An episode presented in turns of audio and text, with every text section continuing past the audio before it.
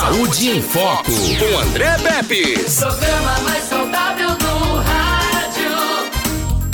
Saúde em Foco. Muito bem, hoje a gente deu uma relaxada aqui com o doutor Luiz Marcelo, né? Deu uma folga para nós aqui, tá descansando, né? Então, e a gente vai falar com o doutor Hector Martins, advogado, sobre revisão previdenciária para profissionais da saúde. Isso, isso mesmo. Muitas vezes você é profissional da saúde, enfermeiro, técnico, médico, odontólogo, né? Aí contribuiu não sei quantos anos para a previdência, de repente você percebeu que contribuiu demais, passou da conta um pouquinho. Como é que o direito vai resgatar isso para você? Como é que o direito pode reaver o que você pagou a mais, né? Qual é o caminho? Quais são, entre aspas, entre aspas, os caminhos, os atalhos? Como é que a justiça tem feito, visto isso? Eu estava estudando e a primeira iniciativa em relação à previdência social no Brasil foi no século XIX, antes da independência, quando Dom Pedro I ainda era príncipe, logrou a carta de lei que concedia aos professores régios, olha que bacana. Aí um grande abraço para minha professora, a, a, querida professora Adina Martins, que está ouvindo a gente, está vendo a gente aqui. Esses professores que tinham 30 anos de serviço, uma aposentadoria. Tal aposentadoria na época era denominada de jubilação. Quem optasse por permanecer no trabalho receberia um abono de 25% em sua folha de pagamento. Ou seja, o professor se aposentava aos 30 anos mas ele optava por continuar trabalhando, dando aula, recebia um bônus ali de 25%, um quarto do salário. Em 10 de janeiro de 1835, foi criado o Montepio Geral de Economia dos Servidores do Estado, que é chamado de MON Geral, para servidores públicos e civis e militares. Montepios são instituições em que, mediante o pagamento de cotas, cada membro adquire o direito de, por morte, deixar pensão pagável alguém de sua escolha. Como se fosse um seguro de vida, que você nomeia lá o beneficiário e depois que você não está mais aqui, a, a, a, a seguradora diz que você faltou. Eu espero que eu não falte nem tão cedo. São essas manifestações mais antigas da Previdência Social. Mas vamos lá. Vamos falar agora nas, nas, nas nossas necessidades aqui. Nos anos 30, é, é, só em 24 de janeiro, melhor dizendo, de 1923, com a lei Eloy Chaves, criou-se uma caixa de aposentadoria e pensões para cada uma das empresas ferroviárias. É considerado aí o ponto de partida da Previdência Social brasileira. Com isso, outras empresas foram autorizadas a construir um fundo de amparo aos trabalhadores. Nos anos 30, as caixas foram substituídas pelos institutos de aposentadorias e pensões, voltados para categorias como bancários, marítimos, industriários, comerciários, pessoal de transporte de cargas.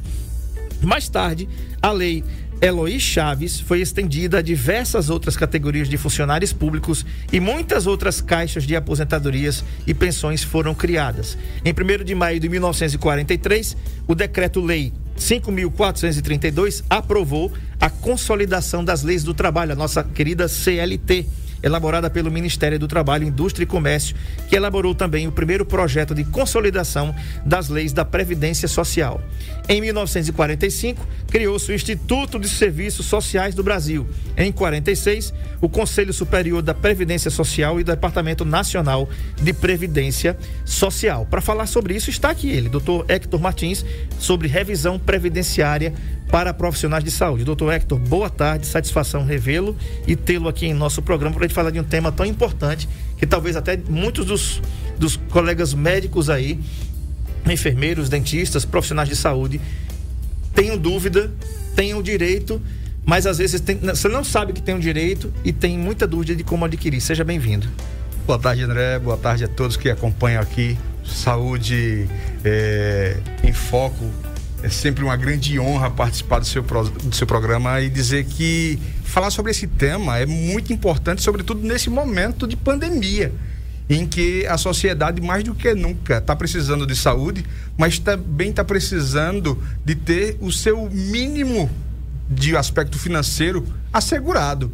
Né? E imagina a quantidade de pessoas, André, que nesse momento precisa de fato bater a porta do INSS porque pegou Covid, porque de, repente contraiu algum tipo de enfermidade e precisou se, se afastar do seu, do seu dia a dia, do seu trabalho E se não tivesse uma previdência para arcar com esses custos, como é que iria ficar esse trabalhador? Como é que iria ficar essa grande massa, né, de, de massa ativa aqui do nosso país? Então, a previdência, ela é extremamente importante para justamente é, é, atender a uma grande necessidade de sobrevivência das, das pessoas. A gente vai tratar hoje aqui no seu programa e obrigado pelo espaço, é maravilhoso esse espaço para a gente discutir sobre previdência é, exclusiva para o pessoal da área de saúde, mas é importante nesse preâmbulo é, a gente conversar um pouco sobre a necessidade de contribuir para a previdência, para ter essa vinculação ao regime geral de previdência e a partir do momento que você precisar, você ter o, o, o amparo. Eu costumo dizer, André, na, nas minhas falas cotidianas, que a previdência ela acaba funcionando tal qual um seguro. Você tem lá o seu veículo, se você não tiver um seguro, é, de repente, quando tiver algum tipo de acidente, acabou, você vai ter que tirar do seu próprio bolso. E muitas vezes você não está preparado para arcar com esse tipo de, de, situação, um sinistro eventual. Sim. A Previdência é a mesma coisa. Por isso que é o sistema contributivo. Você tem que contribuir, você tem que pagar a, a ao INSS, nesse caso, para que o INSS recepcione esse valor e lá na frente esse valor retorne em termos de benefício seja é, em momento de doença, seja já no momento de uma aposentadoria, enfim, são várias as hipóteses. Então, desde já, eu conclamo a todos que contribuam para o INSS. E seja para o INSS, como também, se for o caso, buscar aí outras alternativas complementares, porque nós temos também Fundos previdências privadas. Privadas, exatamente. Uhum, perfeito. Agora, eh, para quem está em casa, doutor Hector, é o seguinte: é importante a gente falar, porque quando a gente às vezes é estudante, a gente fica pensando, falando de tal, se aposentou. Foi, se aposentou com, com 35 anos de contribuição, ou de serviço, né? Tem irmão agora, inclusive, que se aposentou em Maceió na Justiça Federal. É, já vem esperando algum tempo, foi protelou por dois anos, e aí ele realmente agora saiu a nomeação, a, a saiu a, a canetada lá, né? Como é que chama lá? O ato. O ato da aposentadoria dele foi publicado. É assim que se, que, que se fala. Mas uma dúvida que pode existir agora na cabeça das pessoas que estão ouvindo a gente. Aliás, gente, dúvidas sobre a questão previdenciária 99639-8389, mas o assunto também é pertinente aí à revisão previdenciária para profissionais de saúde. Se você preferencialmente é profissional de saúde, tem alguma dúvida sobre a sua contribuição, ou sua re revisão, manda sua pergunta para cá. 99639 8389, WhatsApp da 91, ou então pelo NN Play aqui no nosso chat, aqui, que está no ar. Doutor Hector, é o seguinte. Vamos lá, fulano se aposentou com 35 anos de contribuição. Tá bom. Quando ele para, quando ele estava trabalhando, na cabeça da gente que é, é, é leigo, né? Diz, o cara está trabalhando, ele está contribuindo para bancar a sua aposentadoria. Mas e agora que ele se aposentou? Quem é que está bancando a aposentadoria dele? Né? É, fica essa pergunta, então, como é que funciona? Para a gente entrar mesmo no assunto, mergulhar aqui. Explica para a gente como é que funciona a Previdência. Pronto. A Previdência, ela, na verdade, ela é uma rede integrada em que todos que contribuem acaba ajudando a todo esse pagamento. Então, nós temos uma grande massa de contribuição é, individualizada né, do, do, profissional, seja ele o trabalhador autônomo, seja ele aquele que está carteira assinada dentro da CLT, daquilo que você bem mencionou aqui no início. Há empresas, empresas de uma forma geral, elas precisam também contribuir para o sistema. O, o poder público também precisa contribuir. Então, assim, são várias fontes de arrecadação para o sistema de previdência. E aí, naquele momento em que você precisa, você vai ter esse retorno, desde que, obviamente, tenha contribuído. Se você tiver essa relação, esse casamento com o INSS, você vai ter seu direito garantido, assegurado no momento que você precisar. Por isso que a gente sempre fala, é importante estar vinculado. Porque tem muita gente, André, que chega ao longo de uma vida de trabalho, chega numa idade e diz: Pronto, agora eu quero me aposentar. E a gente olha e essa pessoa nunca contribuiu. Então, se ela nunca contribuiu, como é que ela vai ter direito a uma aposentadoria? Né? Porque muitas vezes passa a falsa impressão de que isso é automático. Bastou chegar a uma determinada idade que você vai ter a sua aposentadoria assegurada. E não é bem assim. O sistema ele exige essa contribuição.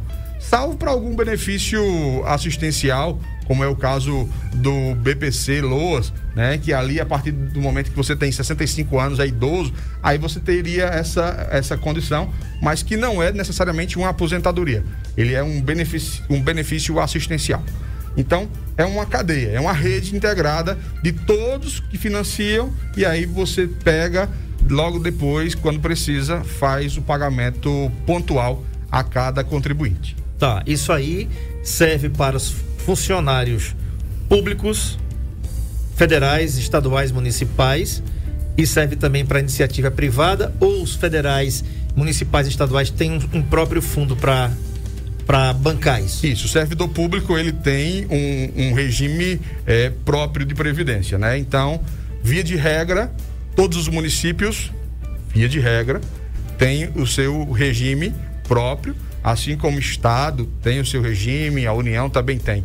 Então, o, o mais difícil é encontrar algumas pequenas prefeituras que ainda não dispõem disso, apesar que já tem aí uma obrigatoriedade de ser implantado é, e aí essas pessoas acabam sendo vinculadas ainda ao INSS. Uhum. Mas, via de regra, volto a repetir, é, cada ente desse tem aí o seu regime próprio de contribuição e aí automaticamente de pagamento quando precisar do benefício. Tá.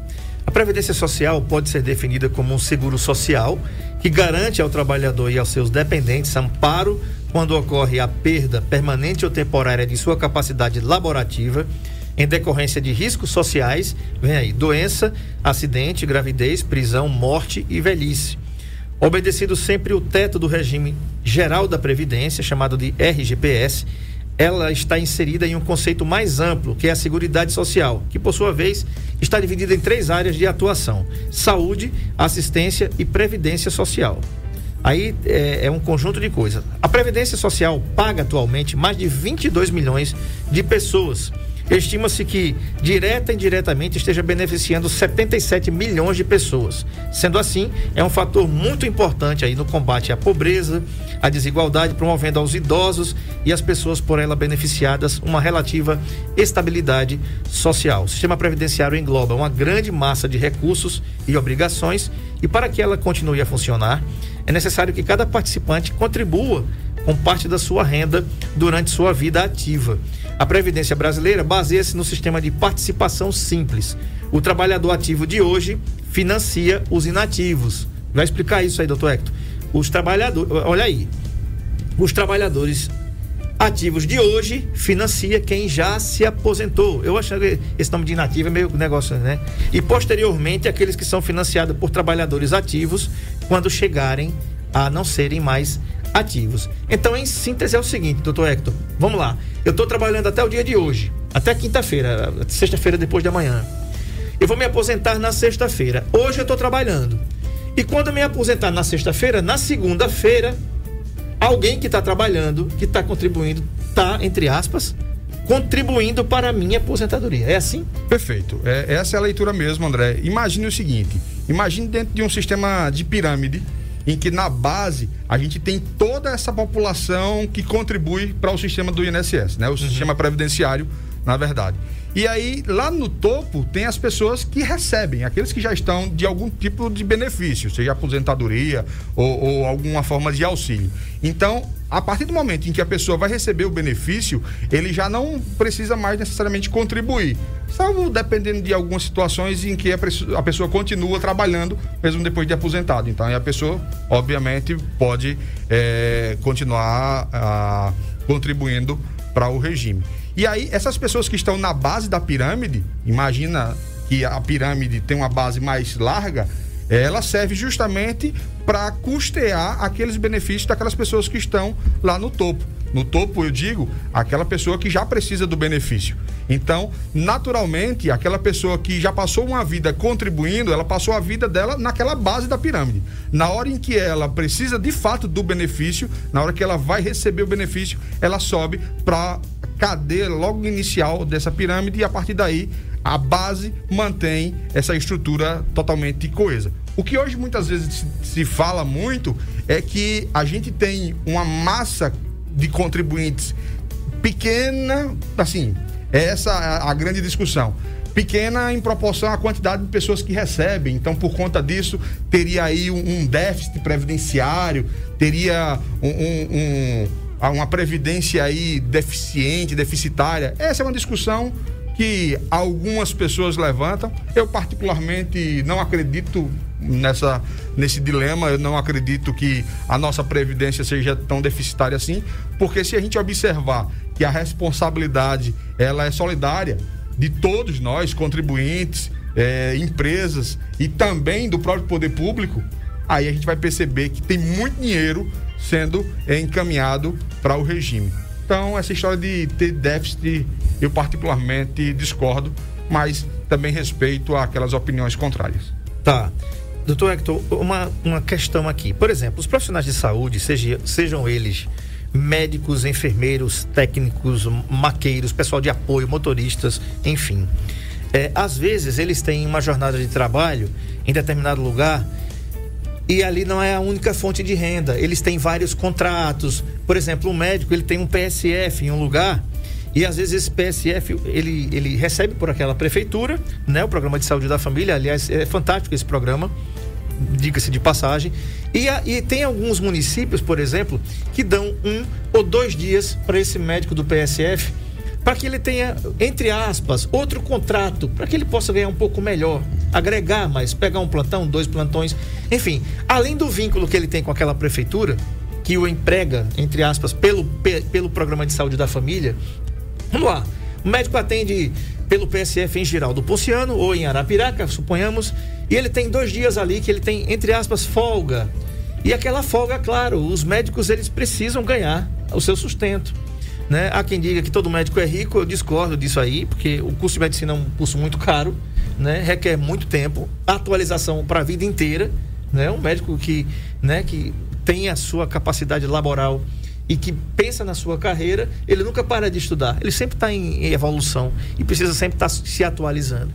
E ser bem remunerado é um esforço que a gente vive num país capitalista, onde se você se esforçar, teoricamente, mais do que alguns, você vai lograr maiores lucros. Vamos lá. Voltando a essa classe médica. Então, o médico atende no PSF três dias, segunda, terça e quarta, e quinta, sexta, ele não atende. Ele vai procurar um plantão em Arapiraca, se fosse de Giraldo Ponciano, ou um plantão de Giraldo Ponciano, se ele tivesse de Arapiraca. E na sexta-feira pega um plantão aqui no HGE, na, na unidade de emergência do Agreste, ou em outro município. Então, ele tem ali três fontes de contribuição. Ele tem a do PSF, que é do município onde ele presta serviço, ele tem da unidade de emergência e ele tem também do outro lugar que ele dá o plantão. Poderia ser, por exemplo, no Hospital Regional de Arapiraca, o H é, Regional de Arapiraca, HRE, né? Aliás, HRA. Tá bom. Aí ele passou muito tempo fazendo isso. Passou 20 anos com esses mesmos trabalhos que ele desenvolve, 20, 30 anos. E chega uma hora que ele diz assim, rapaz, tem uma. Um, tem alguma coisa aqui que não tá batendo. Não é que ninguém usou de má fé com ele, não. Mas ele contribuiu demais. E agora existe essa oportunidade.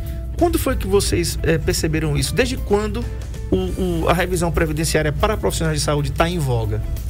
Perfeito, André. Deixa eu explicar uma coisa, explicar a todos que estão agora nos acompanhando, que a gente tem que observar, sobretudo no regime geral de previdência, que esse é o do INSS, que a contribuição ela precisa ser respeitando um, um piso, que é o mínimo, sendo um salário mínimo, e um teto. Então nós temos de um piso a um teto. Só lembrar aí de uma casa, se você observar do piso ao teto, você tem essa possibilidade de contribuição. Uhum. Abaixo do piso não tem como contribuir. Porque quando você se aposentar lá na frente, quando você precisar de algum benefício, você vai receber no mínimo um salário mínimo. E no máximo o teto do INSS, que hoje está nessa faixa aí de 6.400 e alguma coisa. Uhum. O que é que acontece? Tem muita gente, e aí o André Pepes foi muito feliz quando é, é, clareou já nessa introdução. Tem muita gente com trabalho concomitante. Tem muita gente que trabalha em mais de um lugar simultaneamente, né? E aí o que é que acontece? Muitos desses profissionais acabam é, tendo desconto previdenciário direto da fonte. Então Sim. ele vai prestar o serviço dele em algum lugar, já é descontado. Presta serviço em outro lugar, já é descontado. Ele de repente ele tem o seu próprio consultório, lá no final do mês, todo momento ele está lá contribuindo também. Só que tudo isso tem que ser levado em consideração sobre o teto. Até por isso que muita gente reclama, André, que diz: Poxa vida, eu ao longo de uma vida contribuí muito e aí quando eu vou me aposentar eu recebo um valor pequeno, pelo menos em comparação ao que recebia antes. Uhum. Daqui a pouco até posso explicar como é que é feita essa, essa análise. Mas muitas vezes é porque essa contribuição foi errada e foi muitas vezes desnecessária. Uhum. Então, tem que se respeitar o teto. A partir do momento em que se contribui acima do teto, esse dinheiro é um desperdício. E aí, em tempos de pandemia, a gente falar de desperdício de dinheiro, assim, não faz sentido. Sim. Então, a, as teses de revisão previdenciária, sobretudo nesse aspecto aí é, é, da área de, dos profissionais da saúde, é porque são esses profissionais que normalmente têm esse trabalho concomitante, eles, como você bem falou, acabam trabalhando em vários locais é, ao longo da sua, da sua jornada e aí acabam contribuindo é, de forma a, a, a gerar esse desperdício. Então a revisão, ela na verdade, ela vai resgatar esses cinco anos para trás dessa contribuição que foi errada, que foi indevida. Então tem muitos profissionais aí, por exemplo, é, é, retirando é, grandes valores. A gente acaba brincando que é uma, é uma poupança forçada que não sabia né, que existia. Mas tem profissional que recebe aí 50 mil, 100 mil, 120, 150, enfim, vai variar do que ele contribui de forma equivocada né, ao longo desse tempo. E aí, como se sabe, as regras do direito são claras, é, precisa buscar apenas os últimos cinco anos. Você não pode ultrapassar esse limite, certo? Esse é um prazo prescricional. É, cinco anos é possível reaver, obviamente. Para isso, tem que fazer todo um cálculo. Aí você não, não tem como, de forma aleatória, sair fazendo, né? Isso você precisa buscar, de fato, um profissional que entenda ele vai fazer todo esse cálculo mês a mês, analisando o que é que foi excedente, separando esse que foi excedente, para depois, logo em seguida, providenciar aí a, a reaver esse montante que foi recolhido de forma equivocada. Tá, quero mandar um abraço aqui para nossa querida Ivanessa Porto, que diz assim: Boa tarde, amigos, que tema importante para a classe médica aqui no NN Play. Muito obrigado, Ivanessa, pela audiência. Dona Hilda do Capim também, muito obrigado. Um abraço aí no João, no seu Francisco, toda a sua família. Muito obrigado, Luciano, lá em São Sebastião, no Pastel do Fofão. Do Fofão.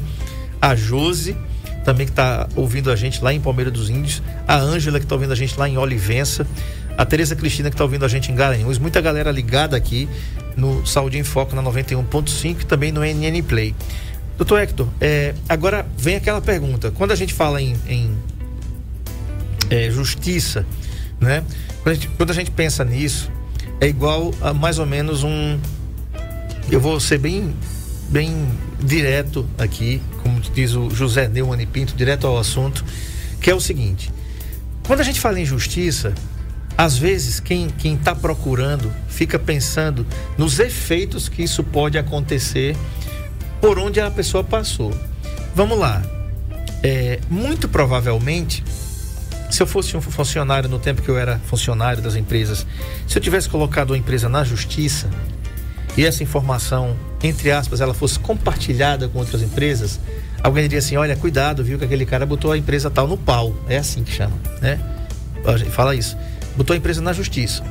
Nesse caso, por exemplo, não há mais isso, porque isso vai se buscar da fonte, isso vai buscar do INSS. Não tem nada a ver com o empregador, né? O profissional de saúde, seja ele técnico, enfermeiro, médico, odontólogo. Então, ele não precisa temer, entre aspas, o boicote, porque na realidade ele nem está prejudicando a sua carreira, nem tampouco os locais por onde ele passou. Ele está indo buscar na fonte, eu estou certo? Perfeito, André, é isso mesmo. Na verdade, ele acabou contribuindo é, de uma forma equivocada para o regime. Então, o que é que ele fez? Ele, de repente, é, até sem saber, Isso acontece, obviamente, é, por total desconhecimento desse regramento. É, são muitas leis do nosso país, então gera um embaraço muito grande na cabeça do cidadão que não tem é, é, esse entrosamento com, com o Poder Judiciário, né, com, com o direito como um todo. Então ele acaba pagando de forma errada e lá na frente ele precisa reaver diretamente dessa fonte, que é o INSS. Então, tanto é que a, a competência de julgamento é da Justiça Federal que é uma justiça mais célere, é uma justiça bem mais equipada, bem mais preparada, né? E aí você acaba tendo uma agilidade, inclusive, de reaver esses montantes. Se fosse numa justiça comum, eh, a gente ia brincar dizendo que isso aí ia ser uma poupança para os netos, para os bisnetos. Mas na Justiça Federal há uma possibilidade de reaver de uma forma mais rápida e também não impede de que isso seja reconhecido, inclusive administrativamente, pelo próprio órgão.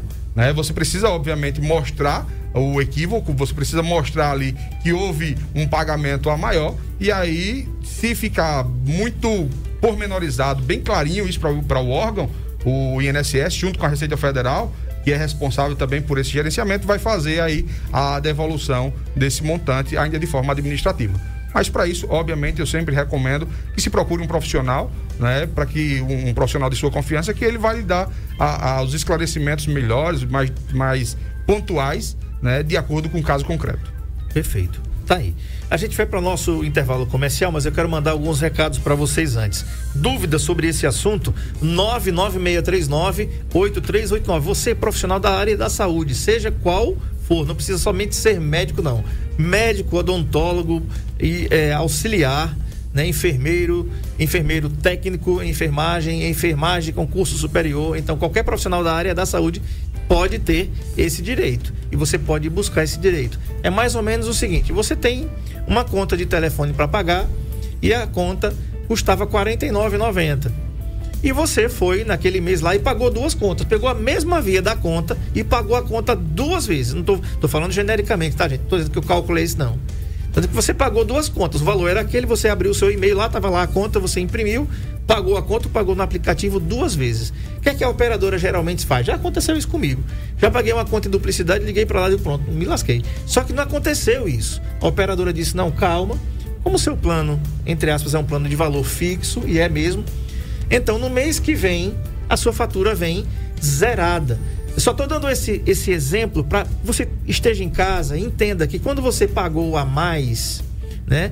Vamos supor que eu tivesse pago muito a mais, se devolve esse valor. Você pode reaver esse valor. Claro que nas operadoras de telefonia é uma relação de consumo que é direta, que é diferente, muito diferente, tá bom? Olha aqui, ó.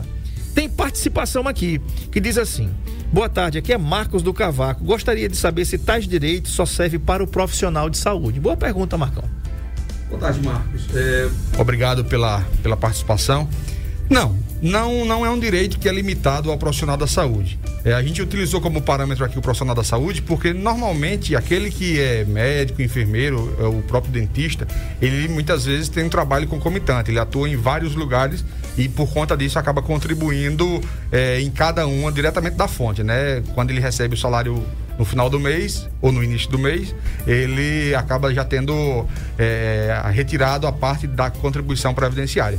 Mas isso serve para todo e qualquer profissional sendo ele um profissional concomitante, aquele que trabalha em dois, três lugares, enfim, se ele contribuir acima desse teto, se ele tiver uma contribuição equivocada, né, ele vai ter sim a possibilidade de reaver esse dinheiro, tá certo? De reaver esse valor que foi pago indevidamente. E eu volto a dizer, isso tem como reaver os últimos cinco anos. Ok, tá respondido aí, Marcão. Um grande abraço para você. Um abraço aqui para o Gilson, que tá ouvindo a gente lá em Boca da Mata, zona da Mata Alagoana.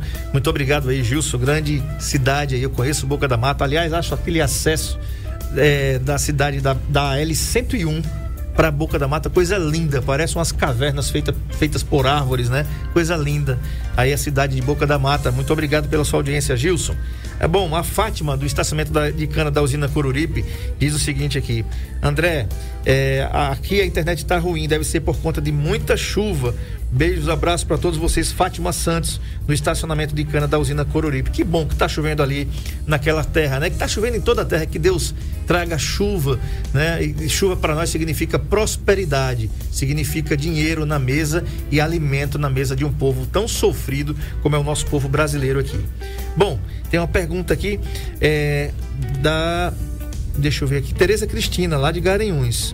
Ela diz o seguinte: Boa tarde, André. Boa tarde a todos. Deseja, desejaria saber se uma pessoa que pagou o INS durante 15 anos, mas teve duas firmas que não repassou para o mesmo por dois anos.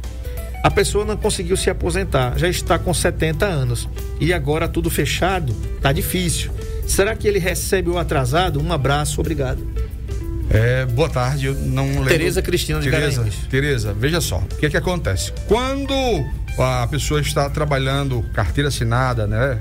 E ali tem a obrigação de ser descontado o, todo mês o valor dela para o INSS e a empresa também contribui também mensalmente para o INSS. Então soma o valor da empresa e soma o valor do trabalhador e isso vai para o regime geral de previdência.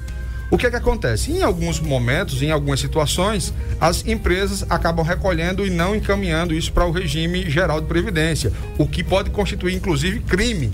Isso é crime e aí tem que ser inclusive apurado pela própria Polícia Federal.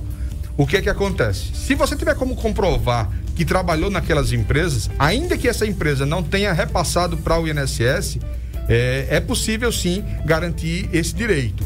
E aí o INSS depois vai reaver isso com a empresa. A empresa que de repente é ela que não cumpriu o seu dever, a sua obrigação. Então, se ficar comprovado que de fato você trabalhou em determinada empresa e essa empresa porventura não tenha contribuído, não tenha repassado para o INSS, aí cabe ao INSS depois e cobrar dessa empresa. Você como como contribuinte, como eh, empregado, enfim, você não pode ficar com esse ônus. Você não pode ficar com essa responsabilidade, porque há a obrigação de repassar é, da própria empresa. Diferente se você fosse um contribuinte individual. De repente você é um contribuinte individual e é você que teria a obrigação de pagar todo mês aquele carnezinho para o INSS, que não é o caso. Um grande abraço aqui para o Tiago.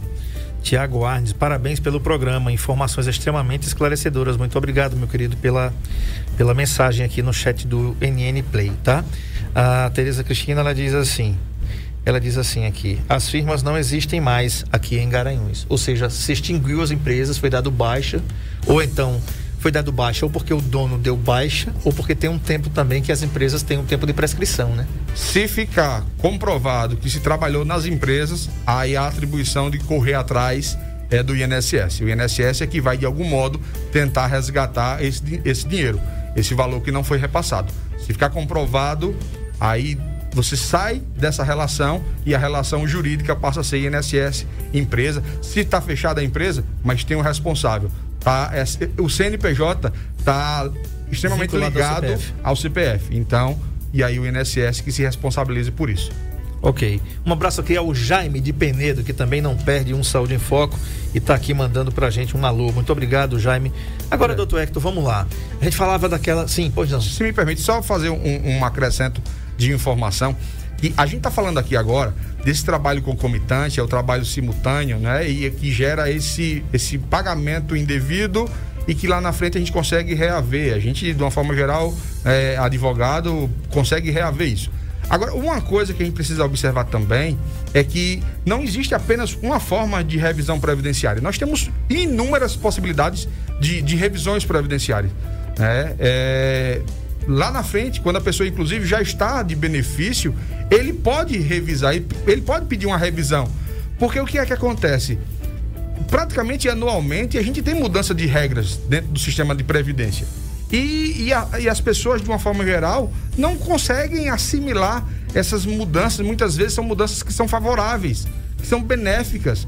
E aí o que é que acontece? O INSS acaba passando despercebido e o valor que a pessoa recebe lá na frente como aposentadoria muitas vezes não corresponde ao que se planejou lá atrás.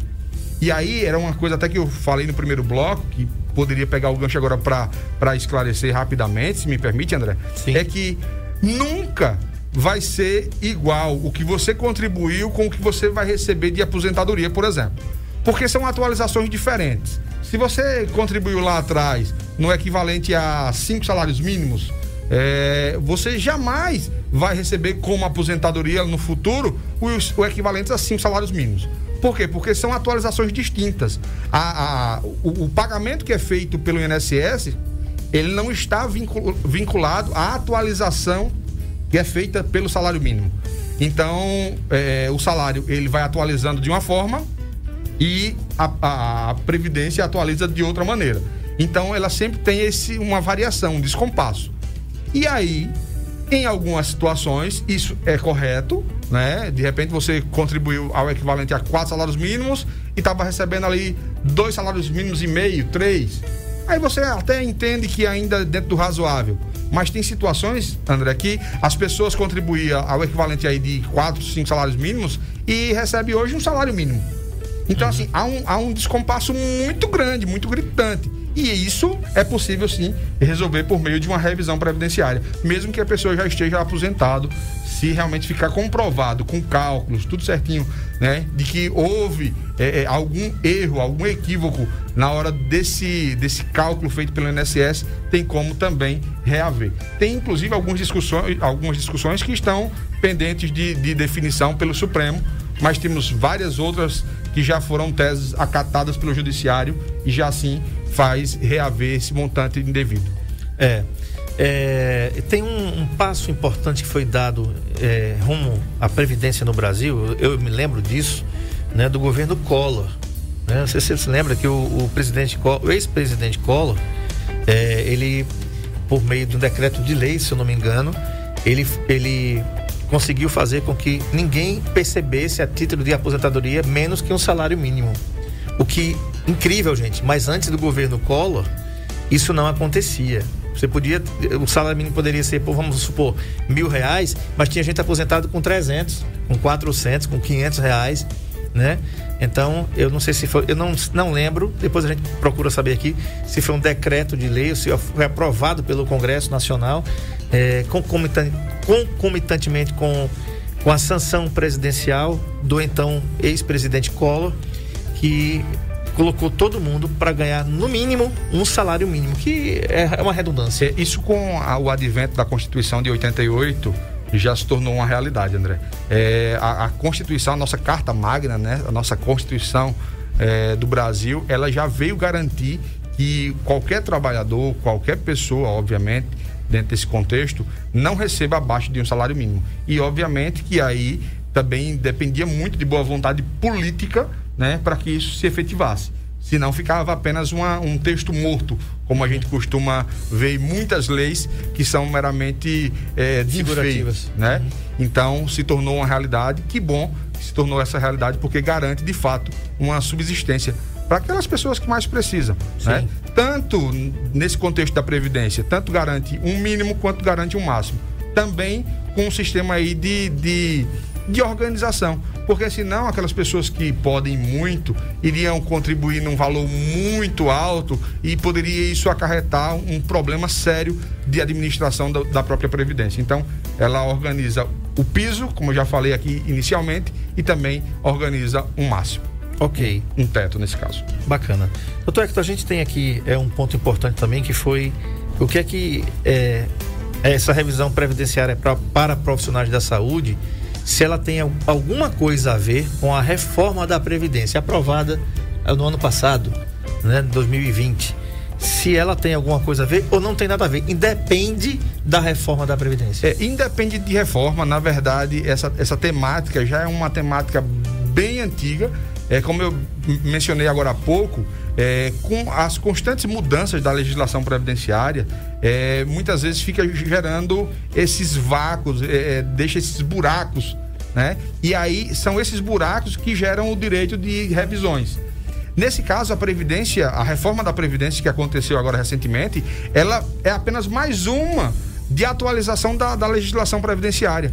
Então, é possível que com essa reforma que aconteceu agora, já começam a surgir novas teses de outra forma de revisão. Uhum. Então, cada vez que faz algum tipo de alteração, né, abre-se a hipótese, abre-se a chance de ter alguma falha de transição de uma para outra que comporta a revisão.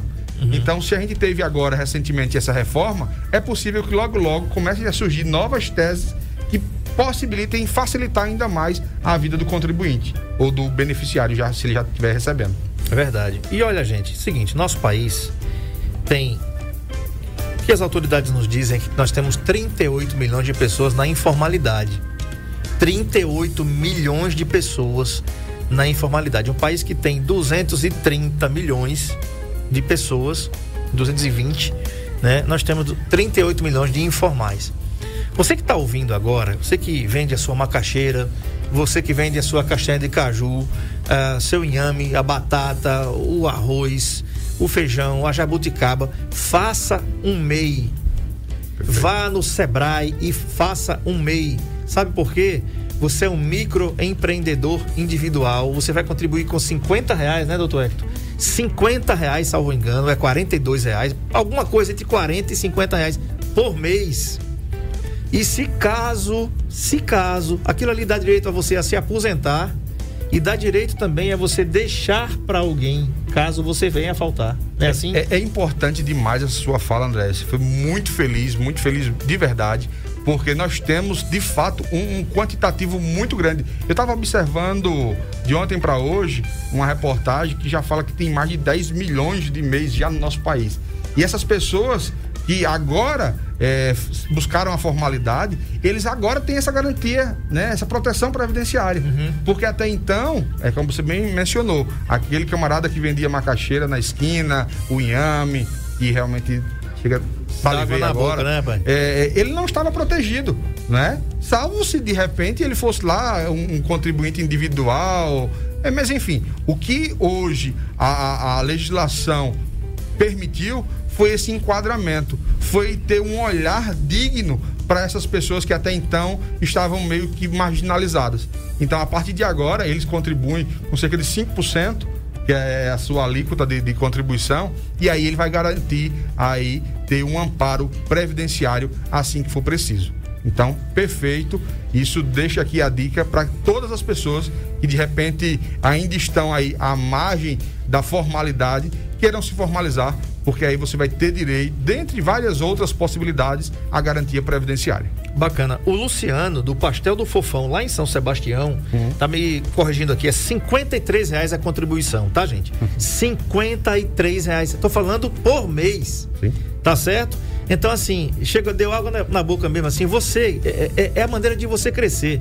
Inclusive, é, no decreto estadual aqui, e nos acordos que foram feitos aqui com a cadeia produtiva, a, a, as pessoas chamadas, é, os grupos essenciais, né? O governador Renan Filho, através do banco, esqueci o nome é do banco que tem em Alagoas aqui. O banco de fomento, né? É, um banco de fomento, esqueci o nome aqui do. do, do, do é, tá, tá proporcionando para os MEIs cadastrados, entendeu? Um empréstimo sem juros de 4 mil reais. 4 mil reais para o MEI. Desenvolve, não é isso? Desenvolve, Desenvolve. isso, isso, banco chamado Desenvolve. Inclusive abriu uma agência aqui em Arapiraca, depois a gente faz isso, essa, essas devidas correções aqui. Então, gente, assim, é, você já, já percebeu que aqui a gente não tem cor, não tem partido, né? Não é para cima, não é para baixo, não é esquerda. A gente tá falando aqui para você, para você se tornar formal. Por quê? Porque você tá ajudando a sua família e ajudando a você mesmo, se formalizando, ajudando a, a contribuir 10 milhões de mês pagando 53 reais aqui. Inclusive, olha só, o, o, Luciano, que tem aqui o pastel do fofão, vou até botar aqui, viu, Luciano, a sua logo aqui. Vamos fazer esse merchan aqui, né? Olha aqui, ó. Vou fazer aqui, ó, lá em São Sebastião, ó. Botar a entrega aqui do. Ele deve estar tá parado agora, cumprindo o decreto é, estadual. Mas o Luciano vende pastel e caldo de cana do fofão. Ele está dizendo aqui que é MEI. Eu perguntei aqui, você é MEI? Ele disse sim. Tá vendo? Então, assim, o cara vende pastel e caldo de cana. Mas ele se formalizou, doutor Hector. Perfeito. Isso é muito importante. Perfeito. Que isso sirva de exemplo, né? De lição. Até porque, aí eu volto àquela, àquela fala inicial. A gente está vivendo um momento tão conturbado, André, que se a gente não tiver esse cuidado, essa cautela de se precaver, de se prevenir, a gente vai se deparar com uma realidade que é muito cruel. A gente está observando aí que o Covid, por exemplo, veio para devastar mesmo né, Sim. a toda essa população mundial. Então, aquelas pessoas que estão mais vulneráveis, elas ficam tendentes a terem prejuízos significativos, né? Sim. Muitas delas perdendo a própria vida, ou quando é, não é a própria vida, mas é de algum ente querido. Então, esse é o momento que, quando você não pensa, quando você não planeja, quando você não se formaliza, quando você não contribui, quando você não está inserido nesse contexto, você acaba sendo vítima de uma forma potencializada. Então é importante, é importante você ter sempre essa prevenção. Obviamente, a gente está falando de um Brasil de extremos, de um país que tem uma extrema pobreza, tem muita gente realmente abaixo da linha e da própria miserabilidade, né? Contra, contraditoriamente a, a- outros que recebem aí fortunas e fortunas e fortunas. Então, assim, o importante agora, em meio a uma pandemia, é a gente perceber quais são os cuidados a tomar e observar que uma hora vai passar. Papai do céu certamente já está trabalhando nisso para logo, logo a gente se livrar dessa situação e passado isso aí, voltar a vida a- ao, ao normal. É a história do novo normal, Sim. que a gente não sabe Sim. como é que vai ser essa história do novo normal, que, enfim, mas logo, logo a gente vai retornar à normalidade dos nossos trabalhos, das nossas atividades. Para isso, sempre com esse planejamento de vida. Perfeito. Doutor Hector, muito obrigado pela concessão da entrevista. O programa mais